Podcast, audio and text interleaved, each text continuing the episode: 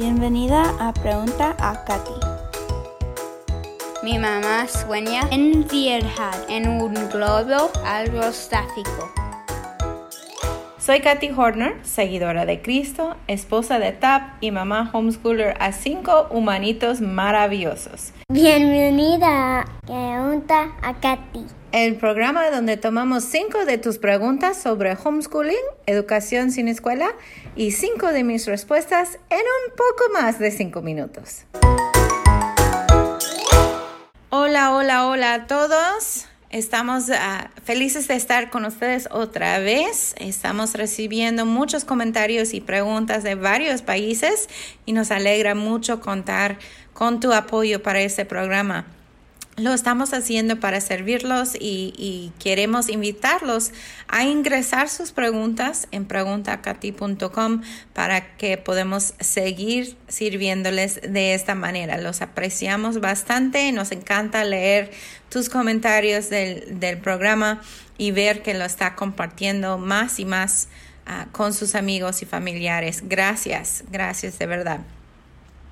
En el episodio de hoy vamos a empezar con la pregunta de Yvette, que es un poco preocupada en cuanto a que su hija no le vea como, como maestra, sino como mamá. Dice que, que en el momento de clase, ¿cómo puedo ayudar a mi hija que, que no lo vea como otra hora de juego, que, que me vea más como maestra y no como mamá? Y pues esto tiene que ver con su filosofía realmente. Y es muy buena pregunta y sé que muchos están batallando con esto. Todavía siento que, que estamos pensando en que hemos traído la escuela a casa pero realmente no queremos reproducir la escuela dentro de la casa, queremos crear en su lugar un estilo de vida de aprendizaje. Entonces, si tu hija no te ve como maestra, está bien que te ve como mamá sabia, amante, que le gusta jugar, que le gusta enseñarle cosas y que así pueda ir creciendo la relación entre mamá e hija.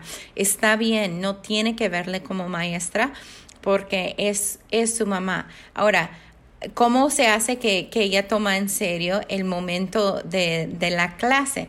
Bueno, otra vez, si, si lo está poniendo como hora de clase, está todavía pensando en que es escuela la, el estudio en la casa debe de ser algo que todos disfrutamos.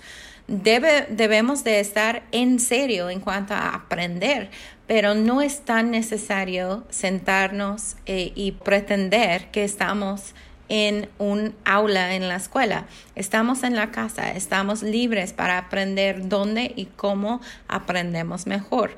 Entonces, si es en la mesa, si es en el sofá, si es en la cama, si es en el piso, si es afuera, en el jardín, donde quiera que es mejor para que ese niño o niña aprende estas cosas o esta materia, ahí es donde queremos enseñarlo y tomar ventaja de estos momentos enseñables o, en que están dispuestos a aprender. Entonces, yo creo que en esta eh, circunstancia es, es muy bueno que nosotros mamás pues nos relajamos un poquito y que veamos cuáles son nuestras metas.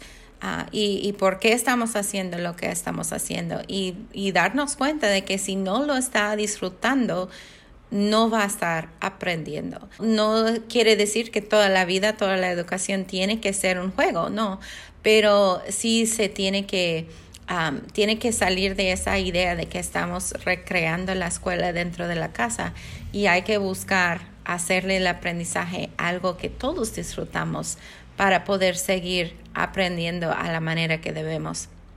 Muy bien, pregunta número dos viene de Orlene y ella dice, necesito fortaleza para continuar con el labor de orientar y enseñar a los hijos. Y es la verdad, ¿de dónde viene nuestra fortaleza? Viene del Señor, ¿verdad? Nosotros tenemos que estar aferrados a Dios, tenemos que estar dependiendo de Dios cada día para nuestras fuerzas, para poder seguir, para darnos sabiduría. Nos dice en Santiago que si lo pedimos de Él, nos lo va a dar. Entonces, pedir sabiduría para poder orientar y enseñar a los hijos. Luego, acudir a los que tienen más experiencia, como lo están haciendo ahorita mismo por escuchar este programa. Ir con otros y preguntar. no sabemos todo y no tenemos que pretender saber todo. Necesitamos estar también dispuestas a seguir aprendiendo de otros con más información, con más experiencia y seguir adelante en esto, siempre demostrando ante nuestros hijos que aunque somos adultos, no hemos parado de aprender. También estamos aprendiendo cada día y siguiendo este estilo de vida de aprendizaje. Mireye pregunta, ¿cómo puedo hacer que se, se, interesan más mis hijos por la lectura? No sé de qué edad está hablando Mireye, pero en lo general, cuando un niño no tiene interés en la lectura o es porque no le ha tocado un libro que le interesa todavía, un tema que le interesa, o que está muy difícil y está poniendo tanta concentración en leer cada palabra que no está captando lo que está leyendo. Entonces, yo digo que o hay que buscarle libros de, de tópicos o de temas que sí le interesa um, para abrirle la curiosidad, para darle un gusto a, a, la, a leer, a la lectura, a las historias. Um, tratar de usar diferentes tipos de literatura, ficción, biografía, información, diferentes, diferentes estilos de literatura para buscar algo que le capta su atención o, buscar leer algo en cuanto a sus intereses. Y si es muy difícil, pues buscarle tener éxito en leer libros que son fáciles de leer. Todos nosotros nos gustan más las cosas que son fáciles y no es diferente para los niños.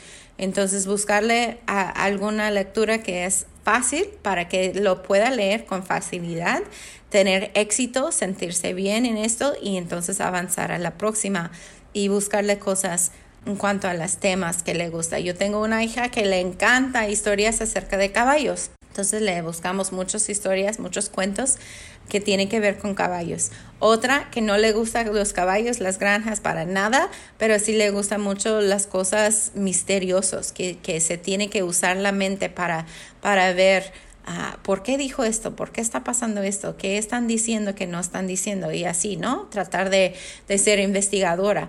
Entonces buscarle un tema que le gusta y si está batallando por leer por alguna razón Puedes buscarle libros en audio o puedes leer a ellos. A veces viendo nuestro interés en la lectura les ayuda y pasando ese tiempo juntos o sentados uno al lado del otro pueda ayudar a la relación también.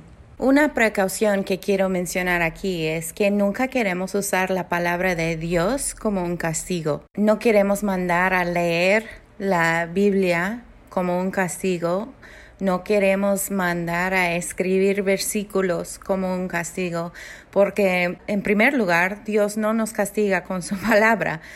Sí, nos ama, nos ama tanto como exactamente como estamos, pero a la vez quiere mucho más para nosotros. No usa su palabra para castigar y nosotros tampoco queremos hacerlo. ¿Por qué?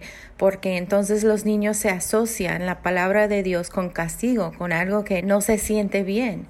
Y pues es la verdad que Dios a veces nos castiga, pero nos castiga siempre en amor.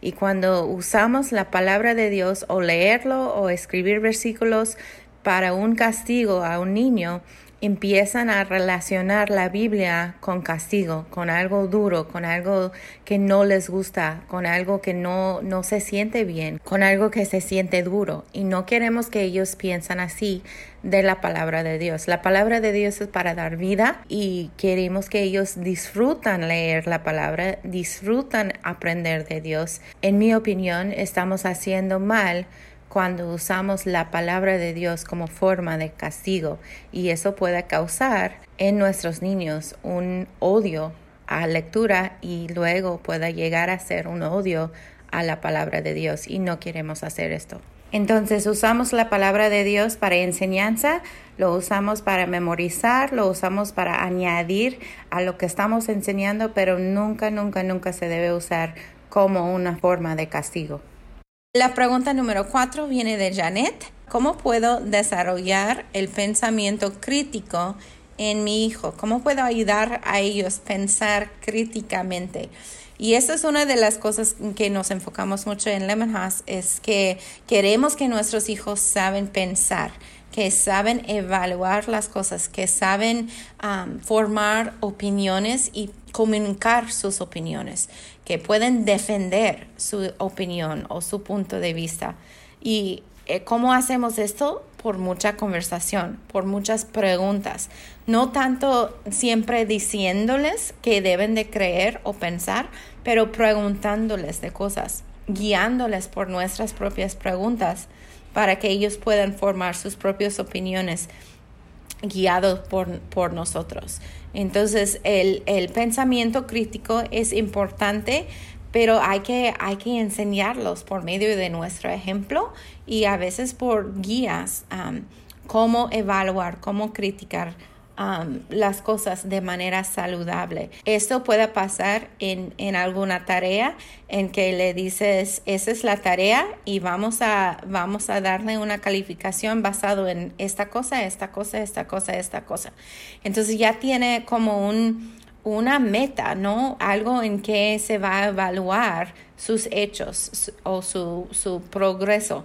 Este les ayuda a saber que no están haciendo por hacer, sino que están haciendo para tratar de alcanzar estas metas. Esta es la meta de que, um, de que me van a comparar.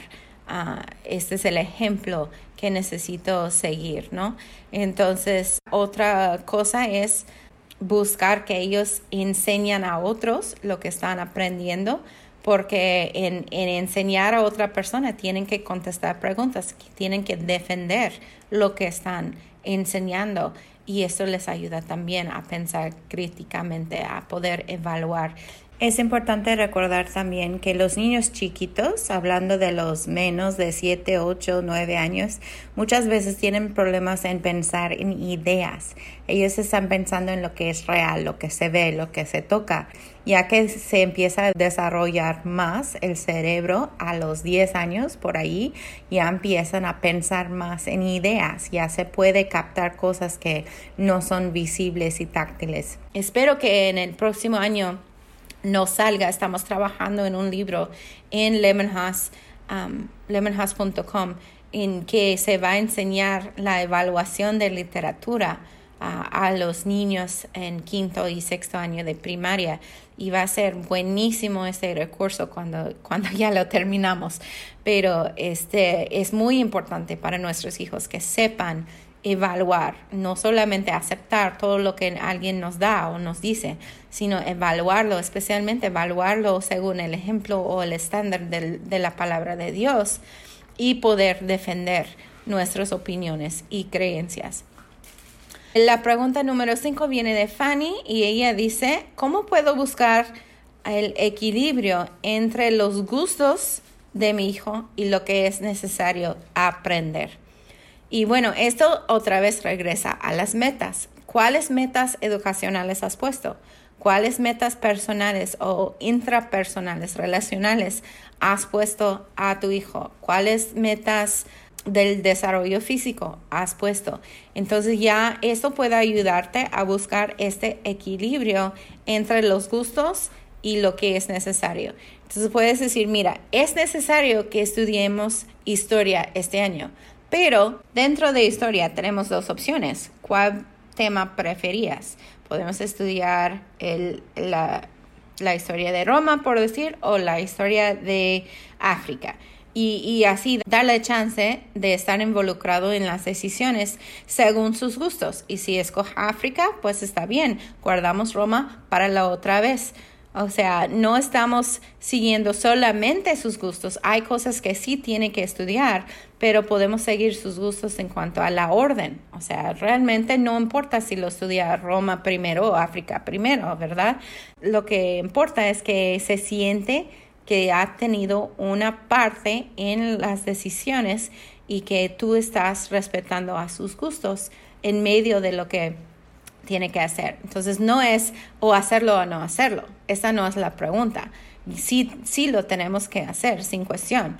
Pero dentro de esto, de lo que tenemos que hacer, tenemos estas opciones y de estos puedes escoger. Y así puedes tener un equilibrio más. Hay cosas que tenemos que hacer, pero dentro de estos te voy a dejar escoger lo que a ti te gusta más esta vez y entonces hacemos el otro. Y, muchos niños van a, van a escoger lo que les gusta primero. Y hay otros que tienen la personalidad que van a, van a querer estudiar lo que no les gusta primero para guardar lo que sí les gusta para después. La verdad es que una vez que se entra al tema, muchas veces les gusta a los dos, pero no lo sabían antes. Entonces, eso es mi sugerencia en cuanto a buscar un equilibrio entre, entre lo que se necesita hacer y lo que le gusta hacer. Nosotros somos los maestros, somos los encargados, somos los responsables de, que estudian lo que necesitan estudiar. Estas cosas no son opcionales, pero dentro de esto es como podemos respetar sus gustos cuando es posible para que ellos tomen más responsabilidad en cuanto a sus estudios.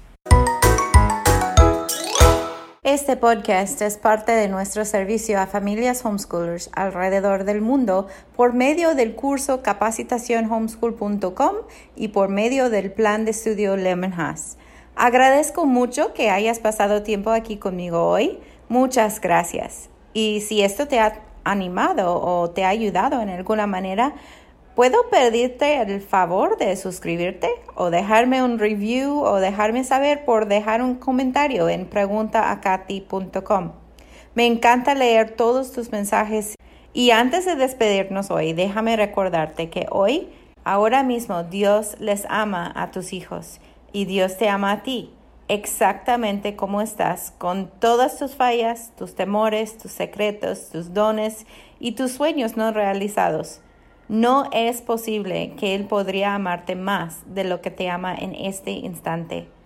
Pero a la vez, amiga, Él desea mucho más para ti.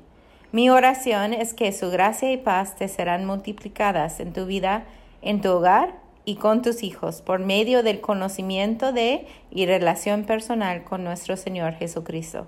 Te mando un abrazo virtual y nos vemos en el próximo episodio.